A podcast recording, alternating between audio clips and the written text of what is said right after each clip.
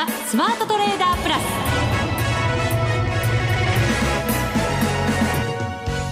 全国のリスナーの皆さんこんにちは。内田まさです。ここからの時間はザ・スマートトレーダープラスをお送りしていきます。まずはこの方にご登場いただきましょう。国際テクニカルアナリスト福永博之さんです。こんにちは。よろしくお願いします。よろしくお願いいたします。さてマーケットですが上へ下へ本当にちょっと荒っぽい動きになっています、はい、そうですねまああのー、一時1万7000円に乗せ、まあ、その後どうなるかというのがやっぱり今週末、はい、それからあと来週その後1万7000円台維持できるかどうかですね、まあ、まずはそのあたりがまあ株に関してはポイントになってくるのと、まあ、あとドル円はやはり110円台に乗せられるかどうかっていうのがねはい、基本的にはやはりあの載せるって言ってもあの週末ですけどもね。週末に載せられるかどうかっていうところがやっぱポイントかとは思いますけどね。一時期107円台に入りましたから、はい、ちょっとそのままずるずるいっちゃうんじゃないかと思ってドキドキしましたけど、ね、本当そうですよね、えー、まあ、ただあの、まあ、その背景としていろいろねあのルー財務長官の G20 での会あの、まあ、会見での発言だとかね、はい。まあ、いろいろありましたけどもあの結果的にはあ今の内田さんの話のようにまあ、一方的にとりあえずあの円高方向に流れるという状況にはなっていないので、うん、まあ、それが、まあ、あのある意味東京マーケットにとは救いですよね、でそれを援護射撃しているのが なんといってもあの連銀の総裁たちで、はい、なんか利上げのねタイミングあの思ったより早いかもしれないとかあるいはその逆のことを言ってみたりとか もう本当にあのまああのなんですかね FOMC の前にいろいろ本当になんか種をまき散らしてるというのか。本当そうですよね、えー、駆け引きなのか何なのか分かりませんけど、うん、私たちマーケットにいる人間にとっては巻き込まれちゃいますからね、そうですよね。ですから、まあ、そのあたりがやはり今のところはあのポイントで、まあ、それが週末でね、えー、どういうふうな方向感が出てくるのか。それからあとは収書にどういう流れになっていくのかっていうところで、はい。まあ、やっぱりあの来週あたりの初めの動きとかですねあとそれから来週は日銀の金融政策決定会合なんかもありますので、うん、そのあたりにこう期待がどの程度あるのかとかね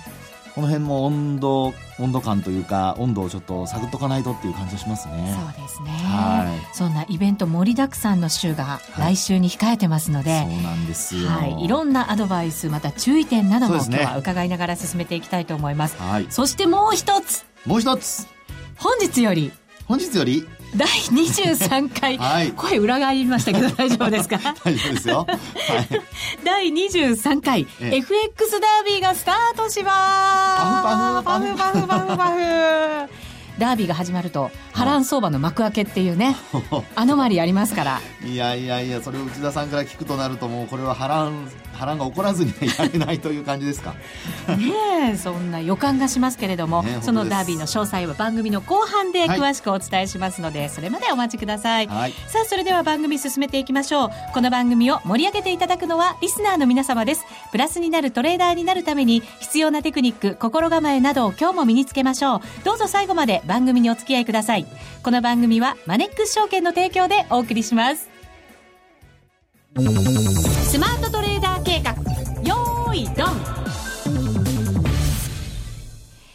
あ、それではまずは福永さんに為替、そして株式市場の解説をしていただきましょう。はい。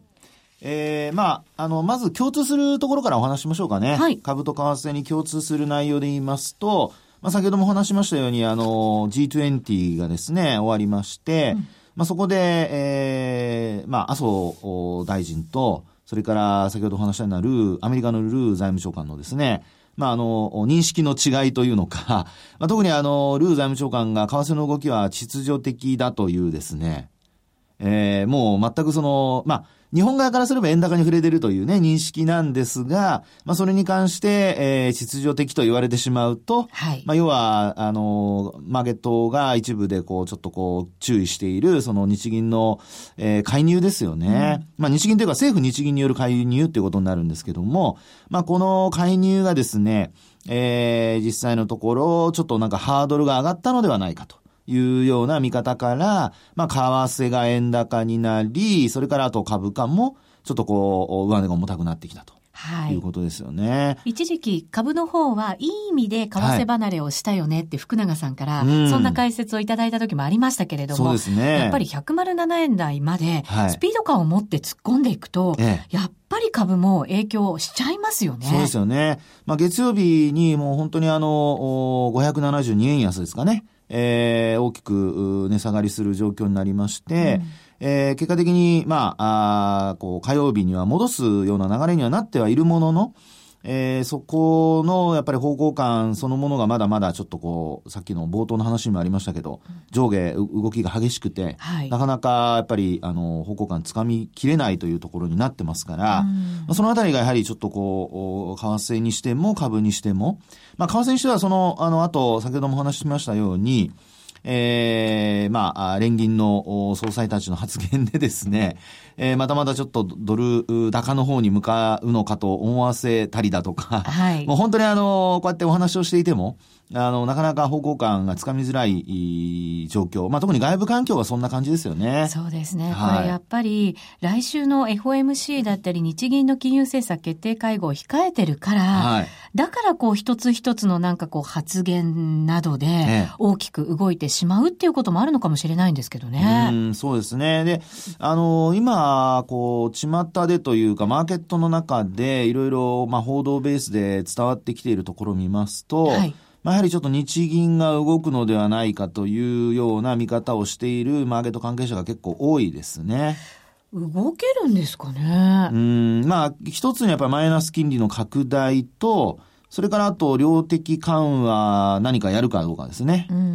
で、量的緩和というと、今までは債券っていう、まあ、一つ、こう、見方があったわけですけど、まあ、前回あの、まあ、新型の ETF ですかね。で、それを、まあ、改例ということでちょっと増やしましたけども、うん、あの、実際今はまだ新型の ETF が蘇生されてなかったかと思いますので、まあ、あの、JPX 日経インデックス400を通じて、あの、少し買ってるという話ですよね。うん、で、まあ、そこで考えると、まあ、従来の ETF の増額を、ひょっとしたらやるかも、あるいは、今お話したような新型の、あの、ETF のですね、えー、買入額を増やすだとか、うん、債券が今本当にあのも、もし仮に難しいとすればそういったことをやる可能性もありますし、あとは、まあ ECB のあの結果を、まあ、あの、ちょっとこう見本に、お手本にこう考えると、はい、えー、今国債だけですけど、社債までっていうね、うん、ことも、まあそこをね、踏み込まないと思いますが、まあそういったことも考えられなくはないですよね。うん、あとそれから年限もですね、まあ今10年債がメインですけども、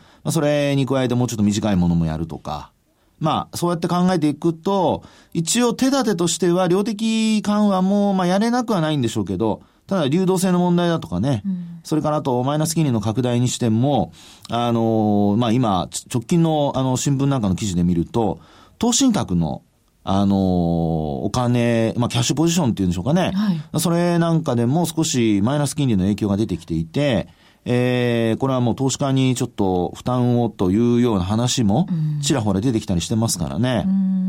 そうするとやっぱりパフォーマンスが、まあ、若干でしょうけども、あの、マイナス金利でどっかに払う分、やっぱり落ちてしまうということも考えられますので、はい、まあ本当にあの、運用成績が、あの、もう本当にあの、低ければですね、あの、パフォーマンスが悪ければ、まあその、悪いと言っても、まあプラスで推移した場合ですけども、まあそこからさらにちょっとね、コスト負担ということで差し引かれるなんてことになると、やっぱりあの、低い運用成績がよりこう、ちょっと低くなってしまうということも考えられなくはないので、うんえー、まあそのあたりが今後ね、日銀がどういうふうに考えて動いてくるかですよね。そうですね。はい。今回のあの、熊本を中心とする大きな地震がありましたから、はいええ、やるべきことはやるっていうスタンスに違いはないとは思うんですけどね。うそうですね。はい、まあ景気あるいはその、日銀は雇用のこともちょっと言ってますので、ええ、そのあたりまで考えますと、やっぱり何かしら動かざるを得ない部分が、うん、まあ、これまでよりはですね、増してきてるっていうことは考えられるかと思うんですよね。うん、であとやっぱりもう一つは、あの、政府が何かしら、あの、対策を打ち出すかどうかっていうのが、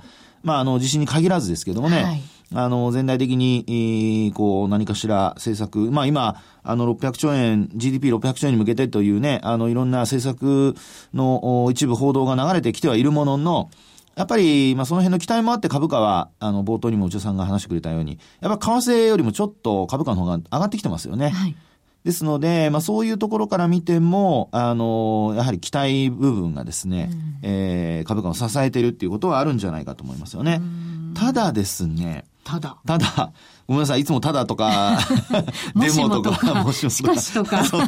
もう本当すいませんね。もう申し訳ないんですけど、まあ、あの、そのあたりのところをですね、今度業績っていうことで、はい、あの、もう一回ちょっと見てみると。業績やっぱりちょっとね、懸念されるところがありますけれども。そうなんですよね。まあ、特にですね、あの、日経平均株価の EPS、うん、これもよくこの番組の中でお話ししますけども、あの、EPS 自体がですね、やはりこう低下してきていて、はい、えー、と、私が調べたところでは、えっと、19日現在のところになりますけど、ええ、これがちょうどもう1100円割っちゃってるんですよね。はあ、結構来ましたね。ね、え結構低い数値になっちゃってますよね。高かった時、1200円台ってありましたもんね。1200円の後半まで行きましたね。後半でしたか。で、一時的には1300円前後まで行く時があったので、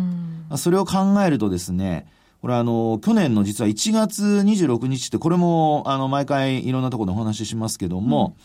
うん、ええー、まあ、日経平均株価のですね、あの、EPS の算出方法を変えたところ、うん、で、要は、あの、えー、発行済み株式数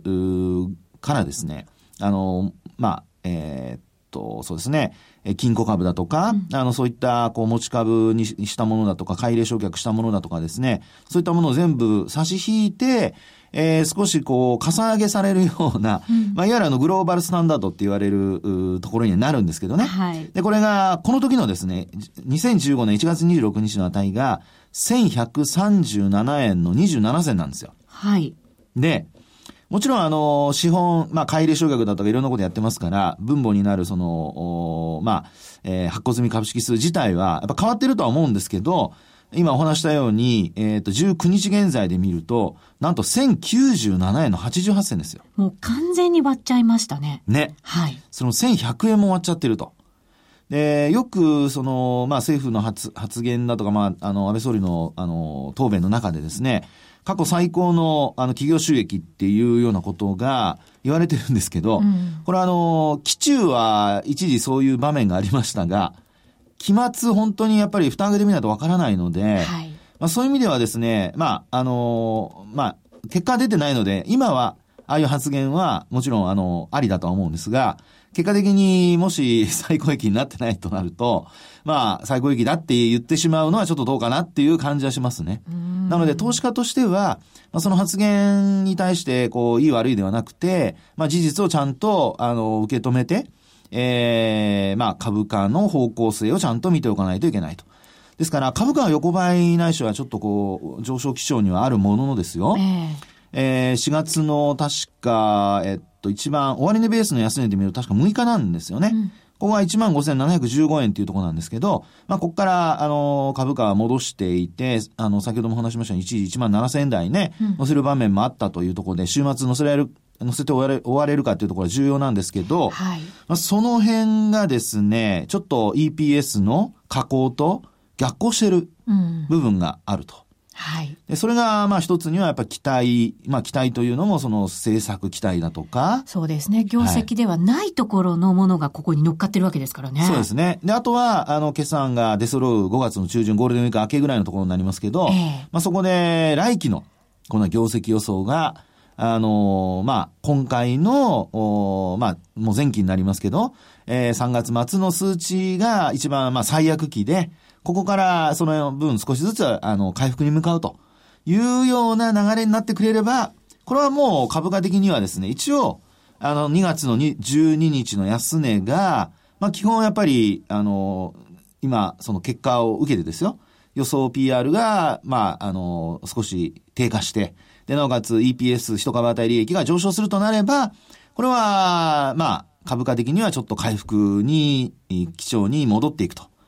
まあ、いい方に考えればそういうことが考えられるところでしょうね。期待したいですけど、はい、いつも慎重なのが日本企業ですよ。そこをね、なんかこう上乗せしてこないだろうっていう感じもしなくはないですけどね、この環境で。ね、それからあと、もう一つ言われている、まあ、あの皆さんが、あの、決算見た時の参考データになるのが、まあ、やっぱり為替ですよね。はい。で、その時に使われているのは、まあ、想定為替レートと言われるものになりますが、まあ、これが今実勢レートでだいたい108円から9円っていうね、109円前後、あるいは、まあ、あの、少しね、これ、聞かれてる時には動いてるかもしれませんけど、まあ、その辺のところの実勢レートと、日銀単価で使われてた3月の想定為替レートで、まあ、大体9円前後。はい。開きがあるんですよね。そうなんですよね。117円とかですからね。埋められない。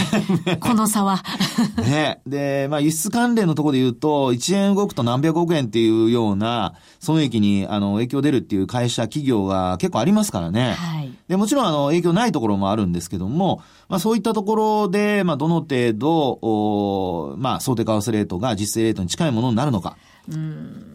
で、参考になるとすれば、やはり、あの、想定為替レートは、低めに見て、要は円高方向に見て、なおかつ増益基調を保てると。はい。そういう会社は、まあ安心して見ていられるとは思うんですけど、一方ね、あの、想定為替レートは非常に円安ね、実勢レートよりも、あの、円安方向に見ていて、なおかつ現役っていうような企業はですね、ちょっとやっぱ失望を誘うというか失望になってしまう可能性があるので、まあ、ちょっと今回の決算発表は株価が、あの、落ちていないというか、まあ、今、ね、横ばいになっている時だけに、えー、慎重にやっぱり見ていく必要があるのかなと思いますけどね。そうですね。はい、これだけの急激な円高に進むというスピード感を見た後に、はい、為替を甘く企業が見てくるはずもなく、なんかもっと慎重に見るとすると、はい、それって業績がやっぱりね、はい、なかなか伸びづらいよっていうところの数字になるんじゃないかなと思ったり。その通りですね。えー、本当にさんの言う通りだと思いますね。ですから、あのー、本当に、まあ、慎重さが、あの、日本の、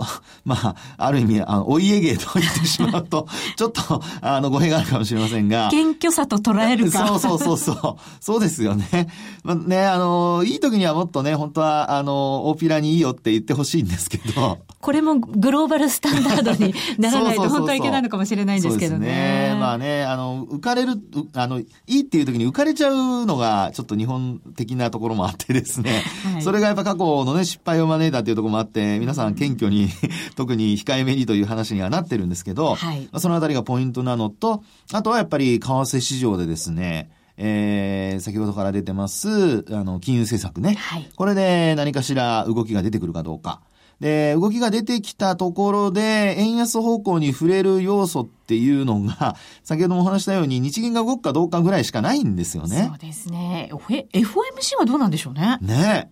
これね、まあ、もう大方の見方では動かないというか、まあ、基本的には何もないだろうっていうのが一般的な見方ですので。4月に限ってはそうみたいですね。そうなんですよね。6月かみたいな見方らしいですけど、ええ、ただ年内1回って見方も結構ね、まだまだあるらしいですからね。となるとですね、えー、これはやっぱり円高方向に動きやすい要因になってしまいますよね。で、あと、木曜日の夜にドラギ総裁の、あの、ECB の理事会があって会見もあるじゃないですか。はい。で、前回はもうほぼ何もしないという話をしていたにもかかわらずですよ。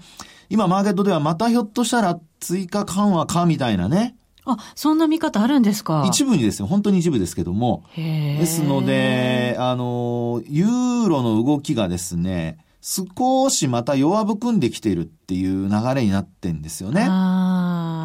で、特にあの、まあ、ユーロ円は一旦その122円割るとこまで行きましたから、そこでちょっと戻してはいるんですけど、あの、ユーロドルに関して見るとですね、えー、こちらはやっぱりあの、ユーロが一旦、あの、今、あの、ユーロ円で、円高に触れたところと同じ期間のところで、えー、っと、1.12、まあそうですね、1.126ぐらいまでいってますね。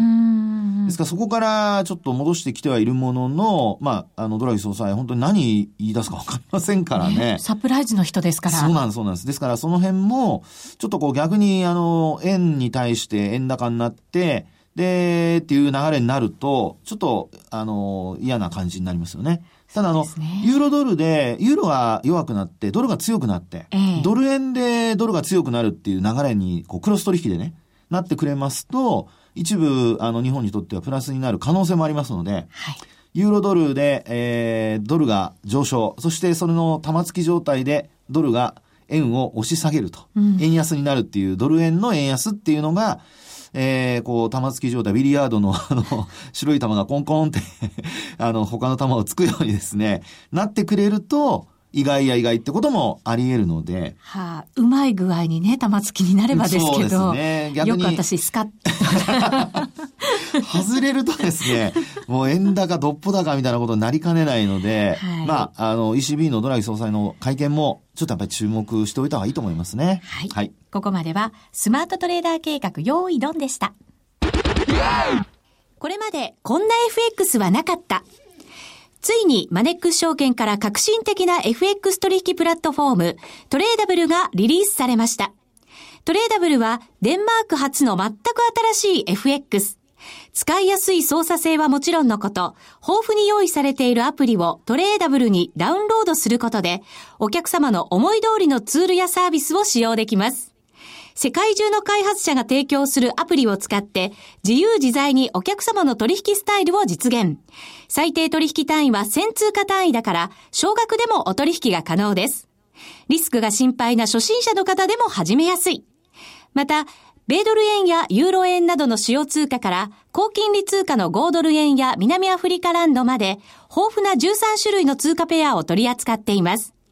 口座開設のお申し込みはパソコンやスマートフォンからマネックス証券で検索。まずはトレーダブルの使い勝手を堪能してみてください。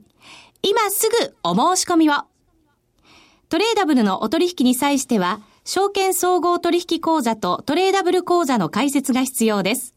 FX 取引では元本損失、元本超過損が生じる恐れがあります。お取引の前には、当社ウェブサイトに記載の契約締結前交付書面などを必ずお読みください。マネックス証券株式会社金融商品取引業者関東財務局長金賞第165号。みんなで参加今週のミッションさて、ここからはみんなで参加今週のミッションのコーナーです。冒頭にも申し上げましたけれども、第23回 FX ダービーが今日からスタートいたしますパフパフパフパフ毎回パフパフ言ってますけど。では、まずは、大会委員長の。私？いつから就任されました？いや、なんか毎回、なんかいきなり就任ですよね。まあそうなんですけどね。今回もですね、その福永さんに、はい、このダービーの開会を宣言していただきましょうでは、では。では。もうちょっとあの、ためにためつつですね。はい、いきますね。えー、ここに第23回 FX ダービーの開会を宣言いたします。パフパフパフ、ヒューヒュー、トントンポンポンポン。賑やかになってまいりました。もう23回ですからね。そうですよね。本当に。まあ、この間ね、内田さんがね、3位になったりとかね。はい。いい話もありました。夢を見た時期もありました。夢じゃないじゃないですか。現実ですよ。そして泥沼に落ち込んだ日もありました。ありました。はい、楽しい楽しいこのダービーが。はい。ね。こう、参加するだけでなく、見ても楽しい。泣いて報告って時もありましたからね。ね本当に。はい。今回も、はい、そんな私を笑っていただけるといいんじゃないかなと思います。いうよりも、内田さんのね、ええー、まあ、トレードの、ね、皆さん参考にしていただいて、はい。で、なおかつ自分の成績を上げちゃおうというね。今、はいって私も言っちゃいましたけど、よくですね、リスナーの方とイベントでお会いすると、はい、内田さんそろそろスマートトレーダーになれましたかと。もうね、言われるんですよ、最近。そういうこと聞きますね。ズバッとね、皆さん聞いてくるんで。えー、そうなんですか。もうすでにスマートトレーダーですもんね。いやー、まだちょっとボテボテした感じですけど、大丈夫でしょうか。ボテボテって。そう体型じゃないんだあそうでしたか。はい。今回こそ、はい、スマートトレーダーになるべく、そうです。私も参加させていただきますので。またね、これ景品とかありますからね。そうなんですよ。じゃあその景品からちょっとご紹介させていただきましょう。はい、ありがとうございます。はい。まずはですね、2位から10位の方までは、クオカード500円分。すごい。はい。これだけじゃないんですよ。はい、はい、ザ・スマートトレーダープラス、番組特製、投資にキットカツ、キットカットおまあ、これも恒例となりましたけど。確かに。ね、甘いものは、あのね、えー、頭を使う人には必要でございますそうです。はい、リアクションありがとうございます。それにですね、マネックス証券のノベリティグッズを、くっつけまして、セットでプレゼントいたします。すごい、3点セットなんですね。そうなんですよ。前もそうでしたっけ？前もそうでした。そうですか。なんかすごく毎回豪華になっていくような私の気のせいですね。まあ、徐々に回をこう重ねるごとに、はい、まあ、豪華になりつつある感じではあるんですけどね。いいですね。はい。これにですよ、はい、もし私が10位以内に入賞した場合、場合、場合に限ってですけど、はい、条件付きで。そうなんです。はい、もうプラス10名様に今の3点セットを申請するということになるので、20位までの方に差し上げるという。そんな大盤振る舞いなんですか？そうなんです。特典がついております。そうか。これは内田さん、まあ内田さんにも頑張ってほしいですけど、はい、もちろんあの、実力でね、10位以内に入るっていうのと、それから、まあ内田さんが10位以内に入ると、一人順位繰り下げられるわけですからね。まあそういうことですね。はい、はい、私がそれを諦めろっていうね。はい。あの、誰かにその21位の人にプレゼントすればいいことなんでね。そうかそうか。はい。いいね、そんな風にしていきたいなと思います。いや楽しみですね、今回も。はい。はい、そして1位は、全国共通百貨店商品券を3万円分プレゼントいたします。いいですね。ね3万円何使おう。いやいやいやこれ自体しないですよ、私。いや、内田さん1位になったらすごいことだなねまだ1位取ったことないんで、ちょっと1位目指して。いやそれはなんか、僕はあの、こんなとこで、なんか、坊主になるとか言いませんよ。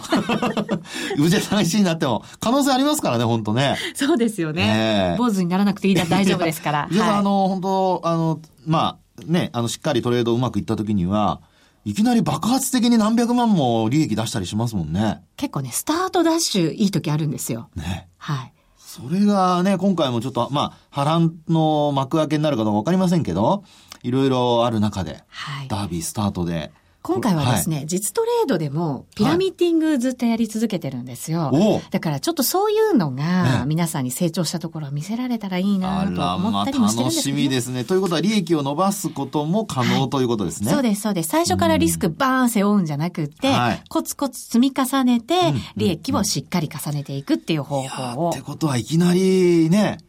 一週間前からこれまで欄外だったのに、ベスト10外だったのにいきなり10に入ってくるなんてことも。ギュイーンでも内田さん、隠隠せないからな。顔に出ちゃいます。含み益が当たると声が明るくなっちゃってそうなんです。はい。来週の声もですね、楽しみにしていただきたいなと思います。探りつつ、はい。皆さんにも頑張っていただきたいと思います。多くの方にこのダービーに参加していただきたいので、番組ホームページからこちら参加できますので、ぜひ番組ホームページをまずはご覧いただきたいと思います。今日から1ヶ月間、この、えー、1ヶ月間で、えー、決済してもらった実現の損益が対象ということになります。そうですね。エントリーの注意事点いくつかあります。パソコン用のメールアドレスが必要となります。そしてですね、番組ホームページにリンクしているそのデモの取引申し込み講座ですね。デモ講座の、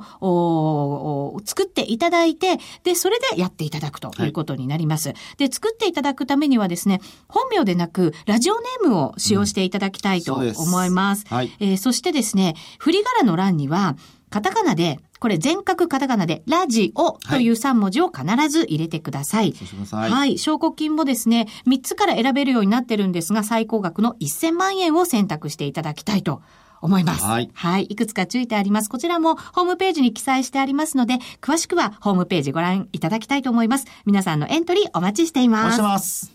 ます。以上、みんなで参加今週のミッションでした。